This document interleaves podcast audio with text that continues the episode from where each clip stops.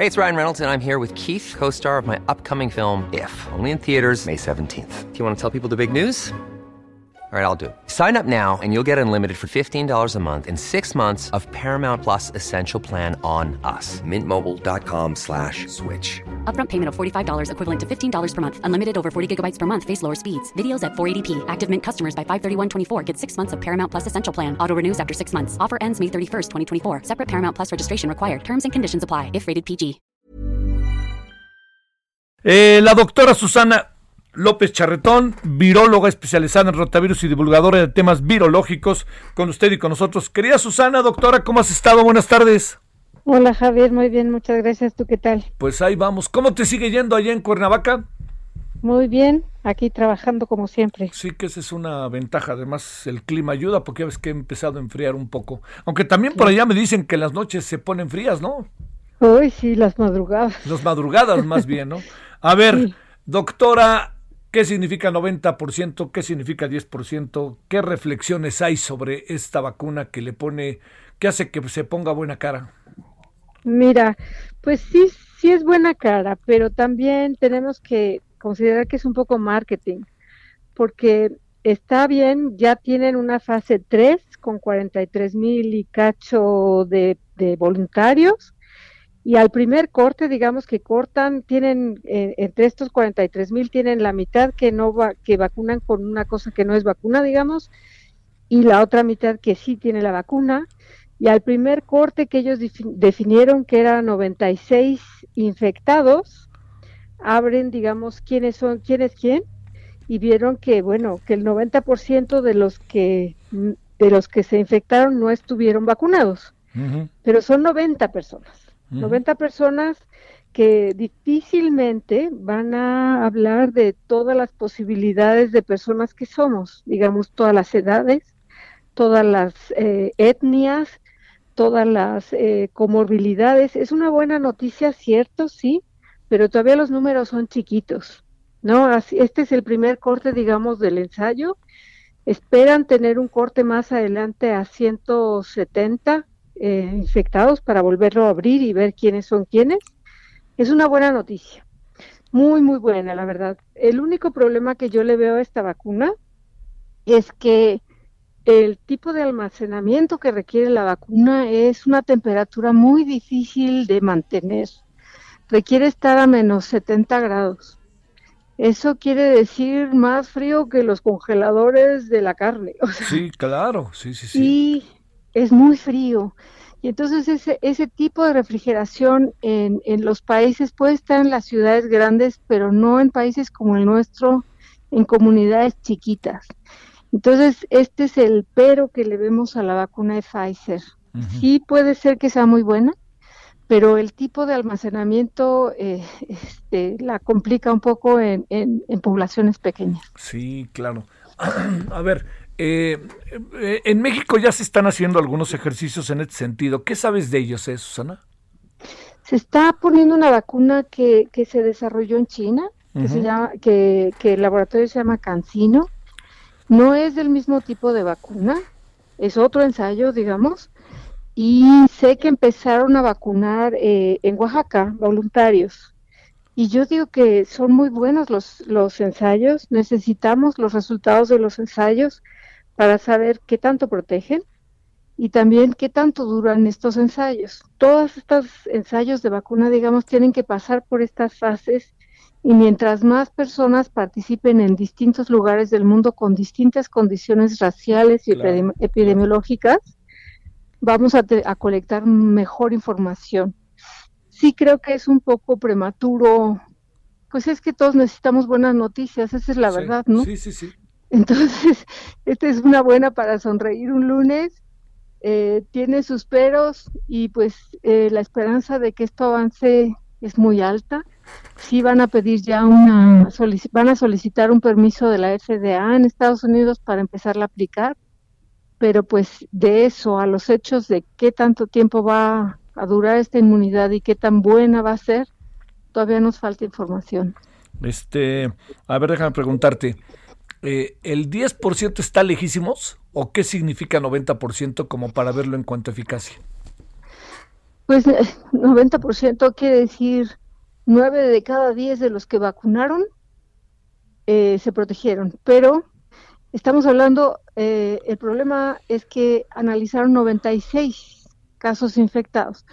Y, digamos, infecta, eh, vacunaron a 20 mil personas con la vacuna y a 20 mil personas con una vacuna de mentiritas, digamos.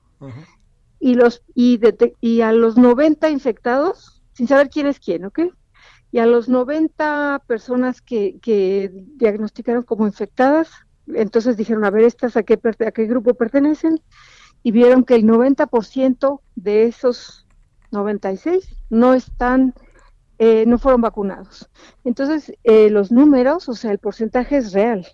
Es 9 de cada 10 de los que vacunaron no se infectaron, pero el numerito que analizaron es muy chiquito. Exactamente, exactamente.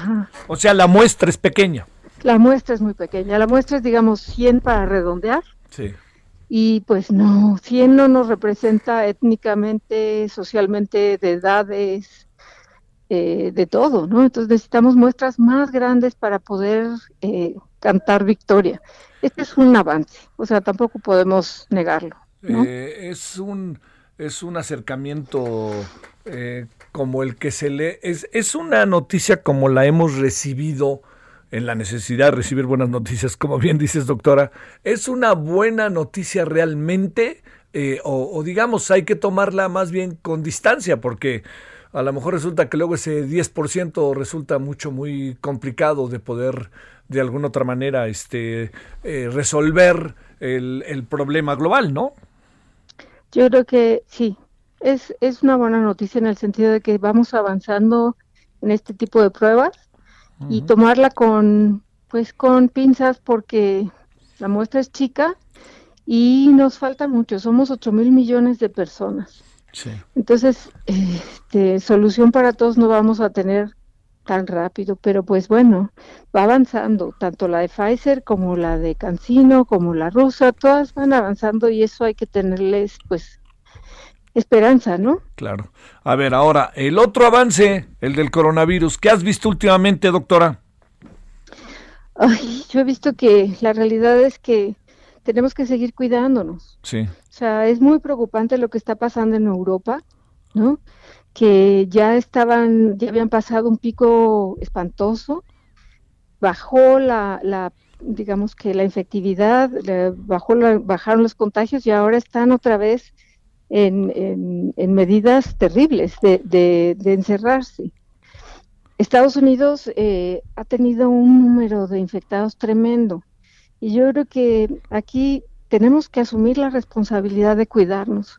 No podemos estar basados en los colores que nos dicen que ya estamos en naranja o amarillo. Sí, sí, sí, sí, sí. Sino que, pues, como estemos, nos tenemos que cuidar. O sea, no se trata de desbocarse el día que nos dicen ya estamos en amarillo, ya podemos ir al restaurante y salir como si no pasara nada. Pues no. O sea, la realidad es que esto no se va a borrar porque cambiemos de color y es nuestra responsabilidad cuidarlos. Es, eh, nadie más nos va a cuidar, pues esa es la verdad. Y es el mundo entero, ¿no? No es, no es nuestro país. O sea, es, obviamente lo mismo está pasando en Europa. O sea, les dijeron ya, ya se vale salir de sus casas y, y vivir cuidándose. Y pues nada, o sea, al mes ya están otra vez eh, con, con número de infectados y con número de fallecidos más altos que al principio. Y además, Hay que cuidarnos. Sí, sí, sí, sí. No, además hay una parte que no se puede soslayar, ¿no, doctora? Este, también, eh, digamos, eh, yo entiendo las muchas dificultades que tiene el gobierno para enfrentar todo lo que estamos viviendo.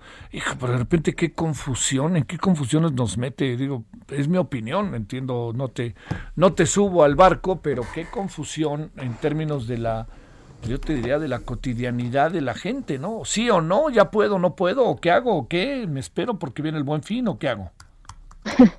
Sí, es, es muy complicado.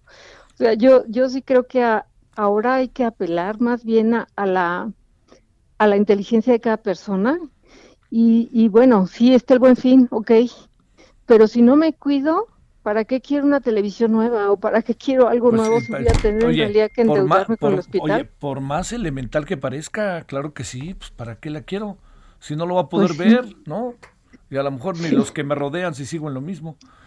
Este, ¿Qué supones para hacerte la pregunta que siempre te hago? ¿Cuándo tendremos, supones tú, una eh, vacuna eh, probada al 100%? Al 110% diría yo. Ajá. Sólido yo pensaría que a mediados del año que entra. O sea, estas buenas noticias en parte son marketing porque tienes que amarrar inversión. O sea, esto suena muy crudo, pero pues si, si tú cacareas que tienes una vacuna muy buena, vas a tener una mayor inversión y vas a poder tener, hacer más pruebas. Es muy caro hacer pruebas. Entonces, estos, este, estas buenas noticias les levantan mucho la, la, inversión a este tipo de laboratorios que lo necesitan. No, ahorita no son negocios, pero necesitan inversión. Entonces, las pruebas sólidas, necesitamos tiempo para ver qué tanto duran las, eh, la, protección que dan las vacunas que se están probando. Y eso no se puede adelantar en un mes. Tenemos que esperar mediados del año que entra, quizás, ojalá fuera antes, ¿no? Pero mediados del año que entra, yo diría. Mediados del año que entra. Y mientras las mismas medidas con rojo, naranja, todas esas cosas, ¿verdad? amarillo o verde. Yo digo que de, verdad, o sea, ponernos un cubrebocas, alejarnos de las personas, tratar de no hacer reuniones, yo creo que no es tan difícil por un tiempo. Y, y, eso nos protege a nosotros y a las personas que realmente se ponen muy mal, ¿no? Sí, sí, y ya vimos, este, ahora sí que uno lo alcanza a ver cada vez más cerca, querida Susana, cada vez más cerca. Bueno, te mando un saludo y muchas gracias, doctora. Igualmente que estés muy bien, Javier. Hasta luego, gracias, doctora Susana López Charretón.